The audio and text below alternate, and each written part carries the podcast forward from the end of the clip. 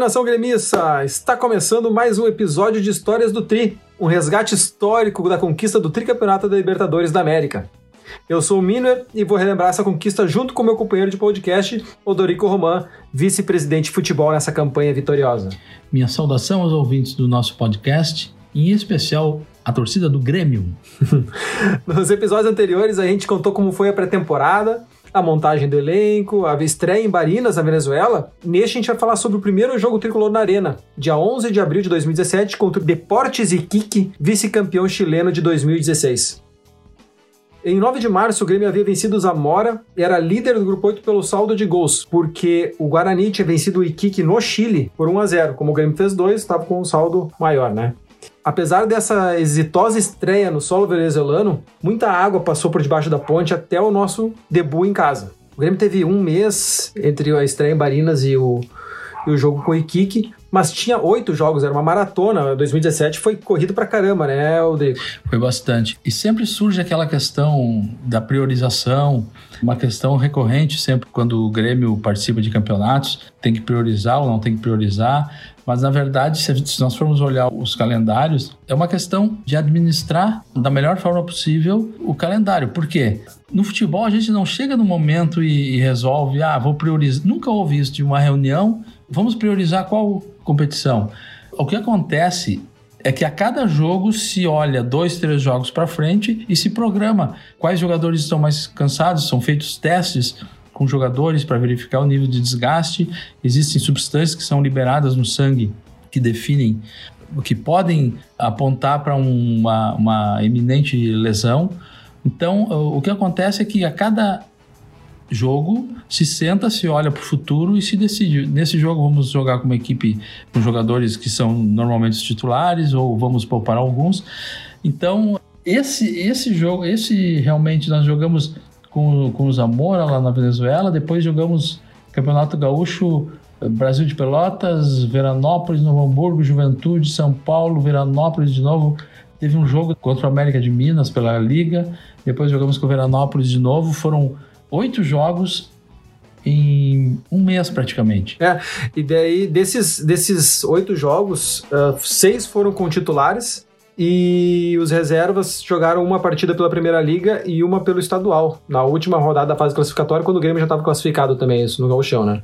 Os três primeiros jogos dessa sequência que tu mesmo falou, que era Brasil de Pelotas, Veranópolis, Novo Hamburgo, acabaram empatados. Os três foram um a um pelo Gauchão e os três foram com o time titular, né? E somando então com o, o, o 2 a 2 no Grenal antes da estreia na Libertadores, eram quatro jogos pelo Gauchão, quatro empates na sequência. E, e com, esses, com a sequência de empates, o Grêmio deixou o Novo Hamburgo, que era naquele, naquele ano líder do Gauchão, né? Que o Novo Hamburgo enfileirou seis vitórias né, nos primeiros seis jogos e disparou no, no Gauchão naquele ano. E o Grêmio acabou deixando o Novo Hamburgo abrir uma distância e essa sequência de empates fez com que o Grêmio até caísse da segunda para a terceira posição em determinado momento na classificação. É, o, normalmente é, é, uma coisa esperada isso no início do, das temporadas, porque o, os times do interior começam a preparação antes e chegam no Campeonato Gaúcho com ritmo mais. Eles chegam mais prontos do que Grêmio e Inter, normalmente no início do gauchão. E sempre acontece nas primeiras rodadas de uma dificuldade maior. Então esses empates aí, apesar de serem resultados não, não muito bons, né? Três empates seguidos no galchão, mas são, resu são resultados que são esperados que aconteçam no início da temporada. É, no primeiro jogo dessa sequência, contra o Brasil de Pelotas, uh, lá em Pelotas, que foi logo depois da vitória em, em Barinas, que o Grêmio, que até o Renato tinha falado na coletiva depois do jogo com, com o Zamora, do, do jogo do galchão e tal, o, no aquecimento o, o Groi sentiu uma lesão muscular e tirou ele, né? E o Grêmio tava só com um goleiro no banco, porque não, não esperava isso, né? No aquecimento, o goleiro se machucar. E aí depois o Grêmio passou os três jogos, esses três empates foram sem o Groy em campo, né? Os três 1 um a 1 um foi sem o Groy em campo. Exato. E também nessa série desses, desses jogos, o Renato testou o Barrios e o Cebolinha na vaga do, do Miller Bolanhos, né? Porque teve um jogo que ele ficou terceiro amarelo, depois ele tinha sido convocado para a seleção, pra seleção e, começou, e aí o, o Renato começou a testar alternativas para a ausência do Miller no time, né? Sim, nós tínhamos o, o Douglas, O Douglas tinha se machucado e, era precisa, e precisava recompor a, a dinâmica de jogo e foram treinadas algumas alternativas e o Miller, o Miller começou a fazer bons treinamentos e começou a se destacar e foi uma das opções. Também foi testado o Léo Moura compondo meio campo quando o Edilson retornou. Então foram testes feitos durante o gauchão para encontrar uma formação boa para Libertadores. É, e, e, por causa dessa sequência de empates, assim, o, o, no confronto seguinte, quando era contra o Juventude, o Renato resolveu mexer consideravelmente né, na estrutura da equipe, né?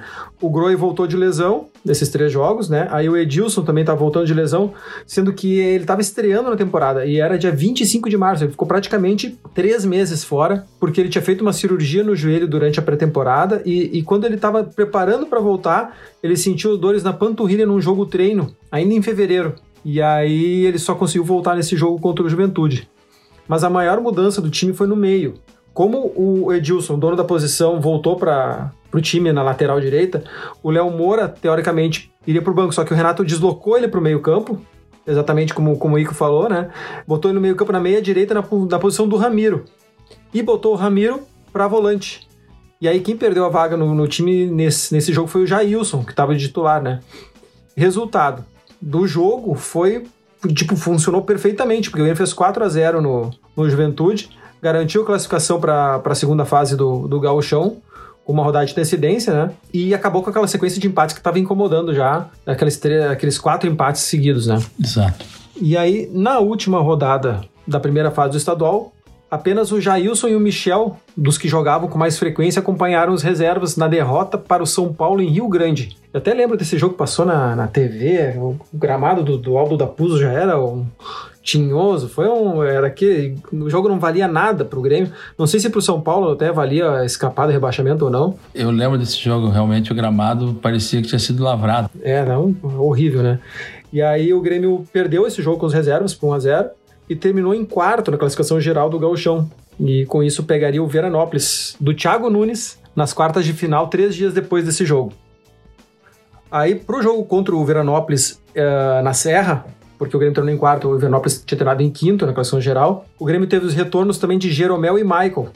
E a boa notícia foi o gol do Barros, foi o primeiro gol dele com a camisa do Grêmio. Uh, ele acabou fazendo 2 a 0 pro Grêmio, aumentando a vantagem, que o Grêmio já estava ganhando fora com um gol. E aí ele finalmente desencantou, né? Era a quinta a quinta atuação dele com a camisa do Grêmio. E ele fez esse gol aí. Vem chegando o Grêmio, com o Lagata, Lagata botou no Barros, dentro da grande área, saiu o goleiro, atirou!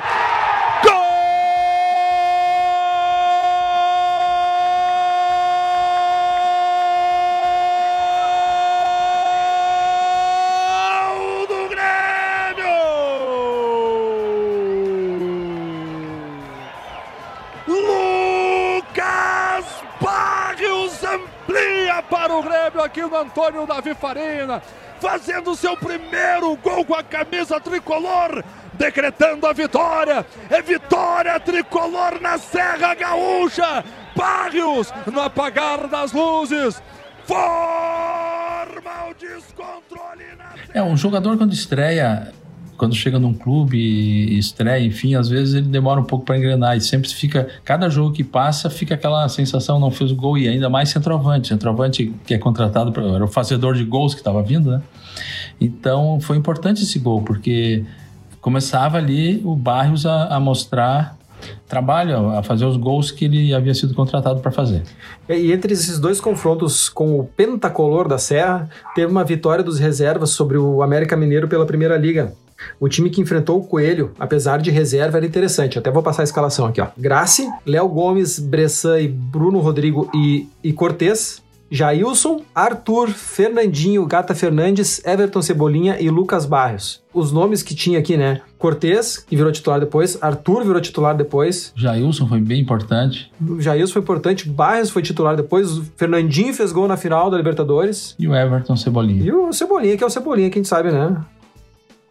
Uh, o jogo com o VEC seria três dias antes do compromisso com o Iquique. Então esse jogo da volta o Grêmio ganhou lá na Serra por 2 a 0 botou os reservas para jogar com o América Mineiro e três dias depois ia ter de novo o jogo da volta com o VEC, só que daí era três dias antes do jogo com o Iquique na Arena. Era aquela coisa assim, vamos poupar pro jogo com o Kik, mas aí o time ia ficar 11 dias sem ter jogado, né, Odorico? Aí começava, tipo, é, essa coisa que tu falou assim, vamos começar a equilibrar que jogos a gente bota o time titular, como é que a gente vai fazer esse, essa frequência dos jogadores aí, né? Início de temporada, por um lado, tu, os jogadores estão uh, pegando o ritmo de jogo. Por outro lado, eles precisam jogar para entrar em ritmo de jogo. Quer dizer, os jogadores não têm a preparação física ideal, mas ao mesmo tempo eles precisam jogar para entrar em ritmo de competição e para uh, até aperfeiçoar a forma física. Então, realmente, esse, esse jogo tinha essa decisão, porque o Grêmio tinha jogado a última vez com os titulares no início do mês e os jogadores iam ficar praticamente 10 dias uh, sem, sem atuar. É, e por ter uma vantagem construída na primeira partida, não parecia que era uma, uma partida de risco. Então, não, tipo, não tinha aquela necessidade, assim, vamos ter que botar os titulares porque a gente pode tomar três do Veranópolis na arena. Mas, uh, e também não foi esse risco, não corremos esse risco, né? Com o gol logo no começo, o Grêmio construiu uma sonora goleada por 5 a 0 uma das melhores atuações do ano, né? É, o jogo com Juventude foi muito bom e depois teve esse jogo com o Veranópolis. E para esse ensaio, antes do encontro com o Iquique, o time que entrou em campo era praticamente considerado ideal no momento, apenas com a ausência do Michael, que novamente, tinha sido poupado, dessa vez por conta de uma pancada no joelho que ele sofreu na primeira partida com o Veranópolis. Esse time ideal no momento era Groi, Edilson, Jeromel, Kahneman e Marcelo Oliveira, Michel, Ramiro, Léo Moura, Bolanhos, Pedro Rocha e Lua. E como essa goleada foi construída logo no início da partida, deu tempo para poupar algumas peças para o jogo, jogo com o Iquique, né? Assim o Renato tirou o Jeromel no intervalo do jogo, o Luan logo no começo do segundo tempo, com os nove minutos, e também aproveitou para botar peças importantes para rodar e começar a dar ritmo, tipo o Barrios, que entrou no segundo tempo já com um bom tempo para ganhar minutagem, né? Que é o termo que se fala. Né? O time estava engrenando de novo. Passada a goleada, o foco no que mais importava, Libertadores da América. Como sempre, a torcida tinha uma grande expectativa. Na véspera do jogo, não havia mais ingresso para a bancada norte e superior. Espaço que fica acima da geral ali, aquele onde, digamos, o estádio pulsa, né? A estimativa é de 30 a 33 mil gremistas na arena. Isso é uma coisa interessante, como a torcida do Grêmio curte Libertadores, gosta da Libertadores, vibra com, com a Libertadores. Quando o time é, pode um jogo de fase de, de grupos, assim, com adversários de não muita expressão, apesar de, de ser de era campeão chileno, mas a torcida do Grêmio vai para o estádio no, no, no, numa euforia, numa, numa ansiedade impressionante. A Libertadores mexe com, conosco de uma forma como nenhum outro campeonato. Uh, sobre a escalação, o Michael faria os exames no vestiário para saber se teria condições, mas a grande surpresa foi a ausência do Jeromel, que teve uma lesão muscular.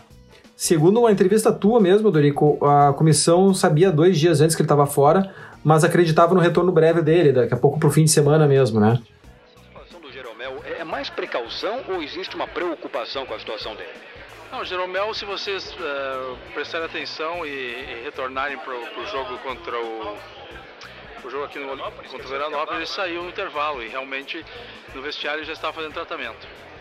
Sim, mas então é, é, uma situação que chega a preocupar de repente por mais tempo, porque lesão muscular geralmente se faz uma previsão mínima de duas semanas, 15 dias. É algo desse tipo? Uh, eu, eu, acredito que ele retorna logo, talvez já para o final de semana. Sim, o Jeromel sentiu uma lesão na, naquele jogo, inclusive ele foi, foi substituído na partida, e, mas não se falou nada justamente para não haver especulações, para não o adversário também não, não sabia da informação anterior, nós tínhamos muito zelo por, essas questões da escalação do time. E o Jeromel, surpresa né, para a maioria das pessoas, não foi para o jogo. E também ficaram de fora desse jogo o Everton e o Jailson, mas eles, porque só podiam sete jogadores relacionados para o banco, né? Coisa que até o Renato reclamou na coletiva depois pós-jogo.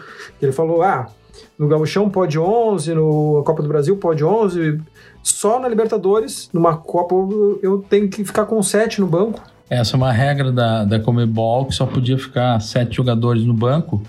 Eu não sei qual, qual o motivo disso, talvez seja uma coisa um pouco histórica de, de, de confusões que houve em alguns jogos antigamente na Libertadores e eles, é, é, como forma de diminuir o número de, de pessoas dentro do campo, limitaram. Tipo, quanto menos gente, melhor. Quanto, quanto menos gente, menos, menos, menos violenta a briga.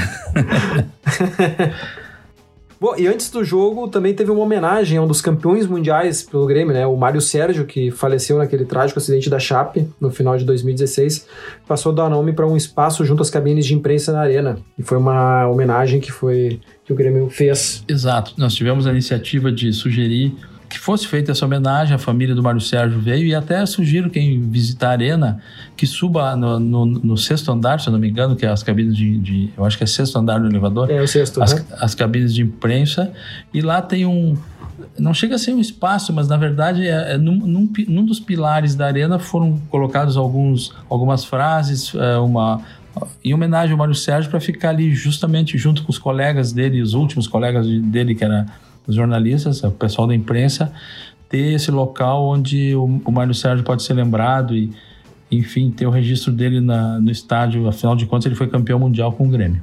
Isso era uma coisa que, que olhando agora, me chama a atenção, né? Que como parecia que o, o, o Grêmio estava todo redondinho, não só o futebol, era comunicação, assessoria de imprensa, tudo estava funcionando direitinho, porque Uh, podia ser o foco a Libertadores, tudo. O Grêmio parou para homenagear o Mário Sérgio, que tinha falecido meses antes, que teve passagem pelo Grêmio, trabalhava na imprensa e homenageou ele perto das cabines de imprensa. Tipo, tinha um, parecia que tava um, um, um cuidado, tava tudo azeitado, né? A gente começa a perceber isso depois, parece, sabe? É, nós cuidávamos de, de, muitas coisas, de todos os detalhes, de, tanto da, do ponto de vista do, da organização do futebol, dos procedimentos de jogo, e também dessas coisas que são importantes. O Mário Sérgio, inclusive, ele, te, ele disse numa entrevista que aquele foi o melhor jogo da vida dele, aquele jogo lá em, em Tóquio. Lá em Tóquio, no Mundial. Então, não, não tinha como não, a gente deixar de fazer essa homenagem ao Mário Sérgio. E as coisas funcionaram, as coisas estavam funcionando muito bem naquele ano. Os cuidados que se tinha, detalhes, enfim, tudo era feito para que nada desse errado. É, esse cuidado a gente viu que no que resultou no fim do ano, né? E aí, para enfrentar então o líder do campeonato chileno, o Grêmio foi a campo com o uniforme todo celeste, porque deu algum erro de comunicação ali ou de logística do Iquique, que acabou vindo com o uniforme todo preto, e aí ia conflitar com o nosso tricolor. E para ficar um, um contraste maior, o Grêmio foi todo de celeste. E diga-se de passagem, né? Aquele uniforme deles todo preto era bem bonito, com os detalhes azuis. O Grêmio um dia podia fazer uma coisa meio parecida com aquilo. O Grêmio já teve uniforme todo preto, mas aquele lá também estava muito, muito caprichado o uniforme deles. Eu gostei. Deixa eu aproveitar para contar um detalhe de como as coisas funcionam, essa questão do uniforme.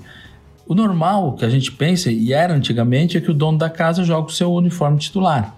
Só que o que, que acontece? A Comebol ela pede para os times inscreverem os uniformes que, que vão usar durante a competição, tem que mandar para a Comebol fotografia do, do, dos uniformes, as camisetas, os calções, a, as meias.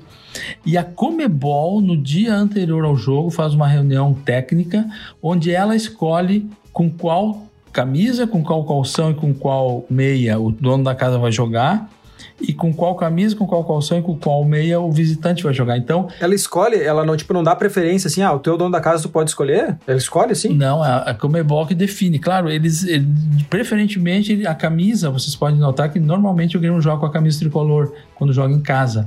Mas a meia não é, não é muito não é muito incomum. A gente vê o Grêmio entrar em campo na arena num jogo de Libertadores com uma meia preta, uma meia azul porque isso é a Comebol que decide. É um detalhe que talvez não seja do conhecimento das pessoas, sobre como funciona o bastidor aí antes do jogo, na definição dos, dos pois é, uniformes. É, eu, eu, tinha a impressão que era o, o, o, o pegava o time mandante, tá ali o uniforme dele, e aí montava o do visitante a partir do, do, do contraste com o do, do, mandante. É, isso seria o normal, mas às vezes eles escolhem em função de a meia do árbitro, a meia, enfim, eles acham que o contraste de uma meia azul vai ser melhor do que. Digamos que o adversário tem uma meia amarela, uh, eles acham que meia branca vai dar muito parecido, então eles fazem um, o time da casa jogar com uma meia preta, uma meia azul.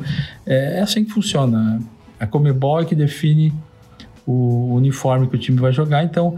Às vezes o, torcedor estranha, o Grêmio não está jogando em casa sem a, o uniforme tradicional e é em função disso. Legal. E então o time que foi escalado para esse jogo, nosso, nossa estreia em casa contra o Iquique, tinha Groi, Edilson, Rafael Thierry, Kahneman e Marcelo Oliveira, Michael, que passou no, no teste físico, né? Ramiro, Léo Moura, Miller Bolanhos, Pedro Rocha e Luan.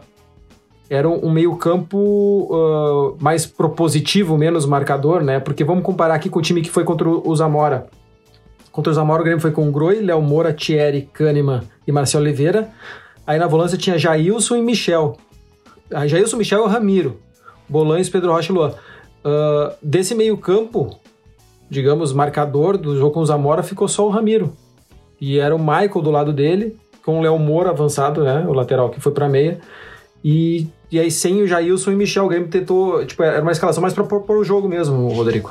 Sim, nós fomos para aquele jogo sabendo da importância de uma vitória e sabíamos que nós tínhamos estudado o Iquique. Eh, o Iquique era líder da, do campeonato chileno à frente do Colo-Colo, à frente da Universidade do Chile, à frente da Universidade Católica. Então não era um time, eh, apesar de ser um time desconhecido, era um time que tinha qualidades. Não se podia descuidar. E realmente foi o que se viu. Ele tinha no campeonato chileno cinco vitórias e quatro empates, estava invicto era um time que eh, contra-atacava com muita velocidade. Foi isso que se tentou fazer. O Grêmio tentou adiantar o time, fazer o, tentar conter o Iquique no, no seu próprio campo, sem dar espaço para os contra-ataques. E foi um jogo, no primeiro tempo, um jogo extraordinário. Eh, vamos ver a tua resenha do primeiro tempo, depois a gente comenta. O Grêmio posicionado à esquerda das cabines, do lado oeste aqui da arena. Luan é o único jogador posicionado no círculo central quando o árbitro da partida apita. E começa o jogo aqui na Copa Libertadores da América 2017 aqui na Arena. E o Grêmio começou com tudo, né? Com menos de 30 minutos empilhava chances, fazia 3 a 0 e mal dava tempo para a equipe da Grêmio Rádio Umbro falar com a torcida. O que essa galera aqui na arena tá achando desse 0 a 0 até aqui, Jéssica? Vamos conversar aqui com a galera, teu nome? Sidney, Gravataí. Sidney de Gravataí, o que, que tá achando desse primeiro tempo, Sidney? É, por enquanto o jogo ainda está equilibrado, mas eu acredito muito no Grêmio. Segura, bateu no ego!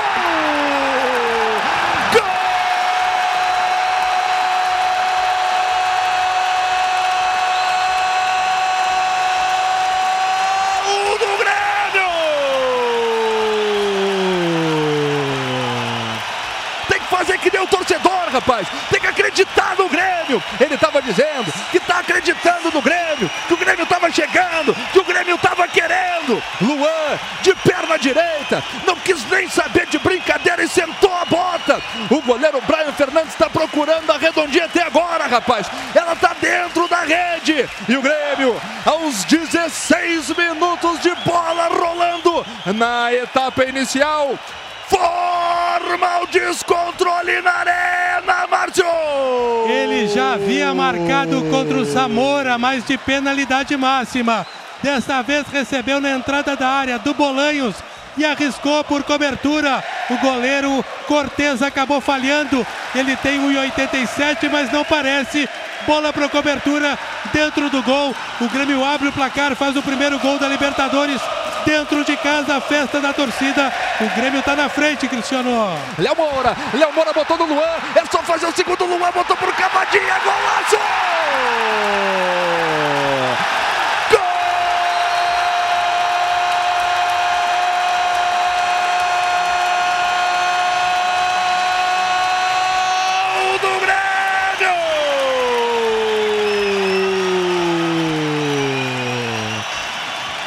Dormir, Luan. Pode estar tá liberado. Pode dormir, meu velho. É craque. É craque. Sabe o que faz com a bola. Na frente do goleiro. Não se apavorou. Deu por cavadinha. Depois de bela jogada do Grêmio. Que ele mesmo começou na triangulação, na troca de passes. Luan, cara a cara com o goleiro Brian. Só deu um cutuquinho, meu velho. Só botou por cima do goleiro chileno. E aos 23 minutos de bola rolando, Luan forma o descontrole na arena, Márcio! Ele teve tranquilidade, teve qualidade, um gol. Na verdade, não dava tempo nem para comentar o lance anterior. Pifou Pedro Rocha, saiu o goleiro, Pedro Rocha tirou, salvou, Brian! Pedro Rocha perdeu cara a cara com o goleiro do Iquique, Márcio! E um gol que não dá para perder, né, Cristiano? O passe perfeito deixou o Pedro Rocha na cara do gol. Ele e o goleiro, e é um goleiro que não é grande. Poderia ter driblado o goleiro, poderia ter tocado por cima. Ele procurou o canto. Tentou, é pênalti pro Grêmio! Penalidade máxima pro Grêmio! A chegada foi lá pelo lado esquerdo. Aí, meu velho, e tava com ele, meu velho, tava com Deus, tava tranquilo, foi derrubado o jogador da equipe do Grêmio, era o Pedro Rocha, que perdeu a pouco o gol, perdeu a pouco cara a cara com o goleiro Brian. Pedro Rocha sofreu pênalti e o Grêmio pode fazer o terceiro, claro, pênalti de concurso. Eu ia falar que ele havia perdido um gol que não poderia perder. E na sequência, o Guerreiro, camisa número 16, acabou puxando o Pedro Rocha quando entrava drible pela esquerda dentro da área. Penalidade bem marcada. O Luan tá ajeitando para fazer a cobrança. O Grêmio pode fazer o terceiro É o Miller, gol. viu? É o Miller, é o Miller, que vai. exatamente. Miller Bolanhos que vai, pode marcar o terceiro gol do Grêmio. Vai pra bola. Autorizado. O Grêmio pode ampliar aqui na arena. Correu pra bola, Miller bateu, é! Gol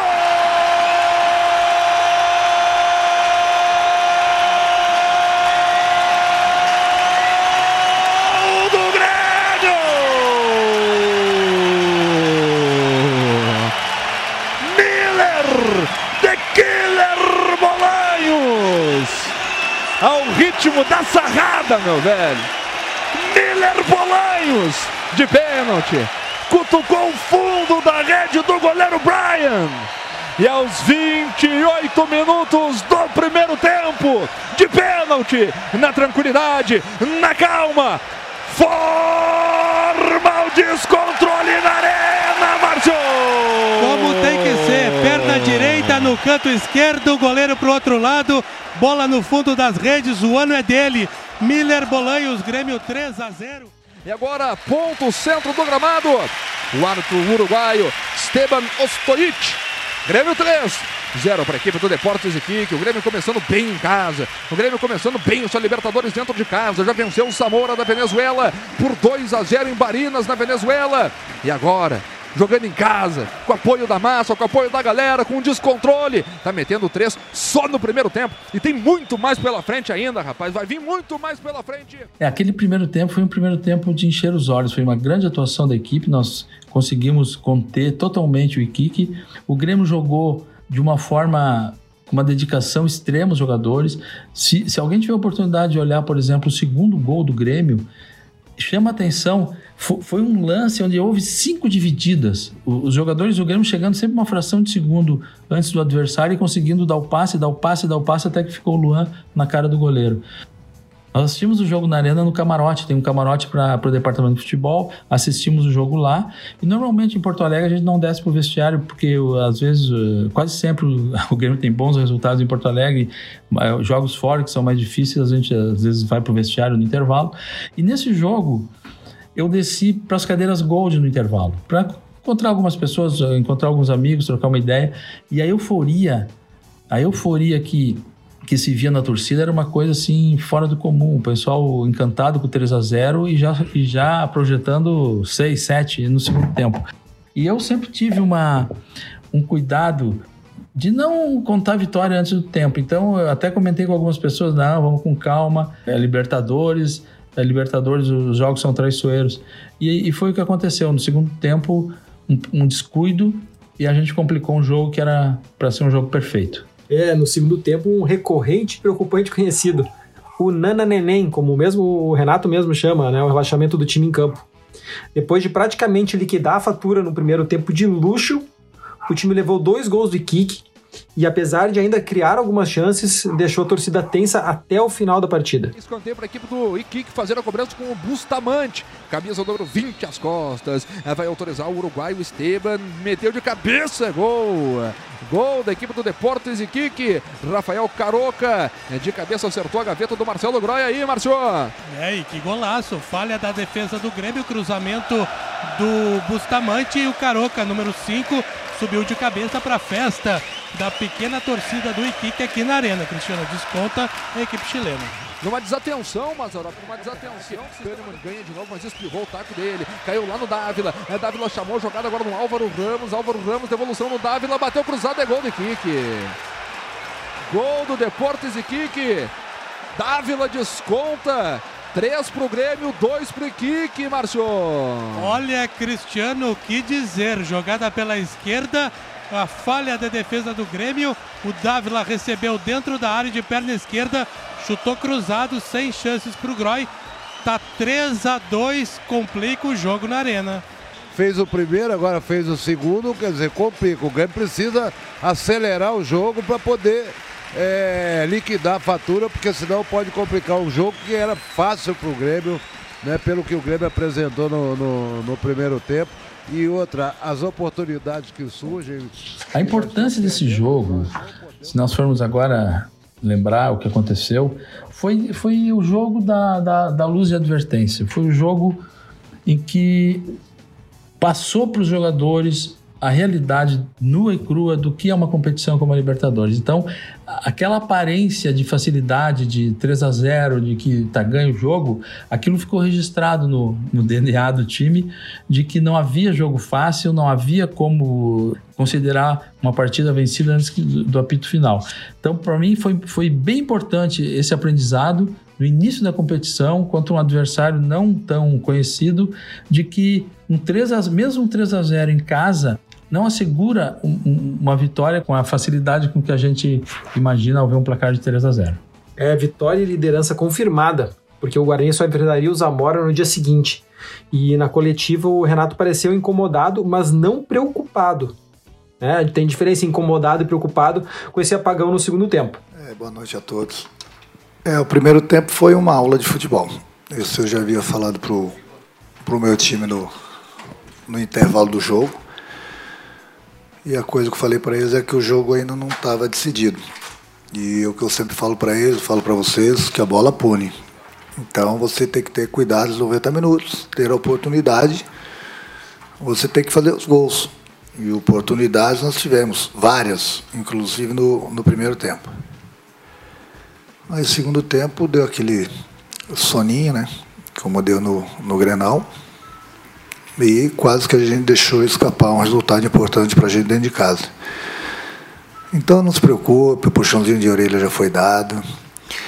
É, pior se nós tivéssemos perdido, que sirva de lição, entendeu? porque isso não possa mais acontecer nos próximos jogos. O problema do nosso time foi o nananeném. Esse é o único problema que foi no segundo tempo, entendeu? Esse foi o único problema. O problema foi o sono que deu no nosso time. Só isso. Então não tem que dar desculpa. É eu procurar conversar com o meu grupo e aquilo que eu falei. Mas isso é entre eu e eles. Então, é o que eu falei, que sirva de lição. Mas, mas vamos para o lado positivo também. Entendeu? Puxa o de orelha. Teve, amanhã tem mais um pouquinho. Mas eu estou muito satisfeito com o meu time. O meu time deu uma aula de futebol no primeiro tempo. Taticamente, podemos dizer assim, perfeitos. Criaram, não deram espaços ao adversário, sufocaram o adversário, fizeram três gols, criaram várias oportunidades e só não mataram o jogo. Para falar a verdade, eu no intervalo do jogo falei para eles, volto a repetir, eu não estou satisfeito, porque nós poderíamos ter matado o jogo no primeiro tempo. E a bola pune. E foi o que aconteceu no segundo tempo. Aquele negócio de 3 a 0 o jogo está decidido. E o jogo não está decidido. Mas eu vou ser um pouquinho chato hoje, mas eu vou lembrá-los que o Grêmio ganhou a partida, 3 a 2. Então, erramos no momento que nós poderíamos ter errado. Pior se nós tivéssemos cedido o empate ou tivéssemos perdido o jogo. Então, lá na tabela, o Grêmio está com, com seis pontos. Dois jogos, duas vitórias. E, Odorico, tu também viu dessa forma, né? Deixa eu resgatar aqui uns trechinhos da tua coletiva depois do jogo. Houve uma vitória, isso é o mais importante de hoje. A vitória, e, e isso é que tem que ficar do dia de hoje. A lição também, mas principalmente a, o, a questão dos três pontos, que foi muito importante, porque o Grêmio tem dois jogos, seis pontos, e praticamente encaminha de forma muito consistente a sua campanha na, na fase de grupos mas os melhores trechos eu achei são esses dois.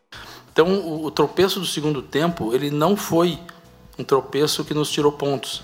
E nesse ponto, uh, uh, tendo ficado essa lição, nós vamos estar preparados para os próximos jogos.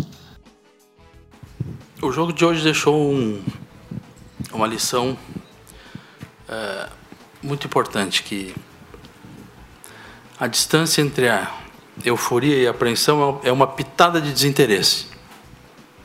Mas no final eu vou embora contente, alegre, porque o Grêmio ganhou e isso era, era a coisa mais importante hoje. A distância entre a euforia e a apreensão é uma pitada de desinteresse sensacional.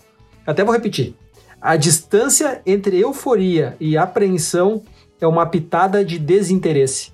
Tu criou isso na hora ali? Sim, eu estava conversando com o repórter, o repórter fez uma pergunta e eu comecei a conversar. E me ocorreu isso, porque é, é justamente isso que aconteceu. E é isso que acontece. Quando um time desconcentra, se desinteressa da partida, pode acontecer o que aconteceu naquele jogo. É porque foi exatamente isso, né? Tipo, ah, a gente tava numa euforia absurda e dali a pouco deu um pouco de desinteresse ali no time, pum, dois gols e aí, pá, e agora como é que fica? vamos ter que correr atrás de novo e também não é mais tão fácil correr atrás, né? Sim, o, o, o Iquique teve, inclusive, chance de, de fazer mais gols, o Grêmio também. O Grêmio depois reagiu, podíamos ter, ter marcado mais gols, mas, mas o Iquique ainda ameaçou depois de ter feito os dois gols. Foi um jogo que complicou no fim, realmente. É, é, e na semana seguinte o Grêmio teria mais um compromisso pela Libertadores com o Guarani no Paraguai para fechar o turno da fase de grupos. Mas isso é um assunto para o nosso próximo episódio, o terceiro dessa série. Exatamente. No próximo episódio vamos contar a história do jogo com o Guarani e algumas coisas que foram decididas momentos antes do jogo. É, esse jogo aí causou uma certa polemiquinha, né? Mas a gente vai falar dele na, no, no próximo episódio mesmo. Então, valeu, galera. Nos vemos, ou melhor, nos ouvimos em breve. E até o próximo episódio de Histórias do Tri.